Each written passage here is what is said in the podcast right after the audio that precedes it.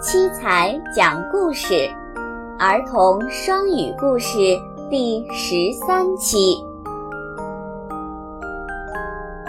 叶公好龙，Lord Ye's loves of the dragon.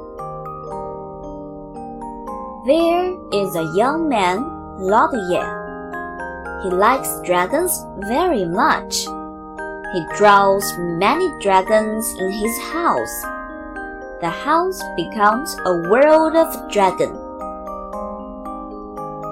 有个年轻人，他姓叶，非常喜欢龙。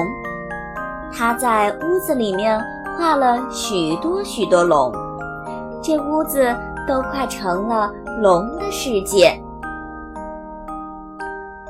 A red dragon hears of Lord Ye and is deeply moved.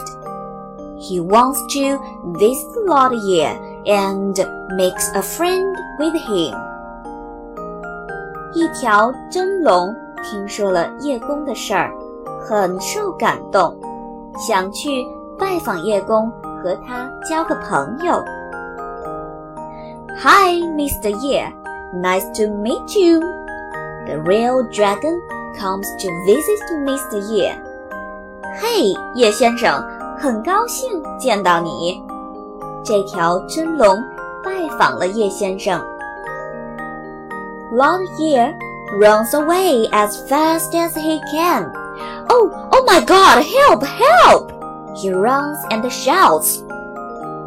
可是叶先生见到了真龙，却飞快地逃走了，还边跑边喊：“哦，我的天哪！救命！救命啊！”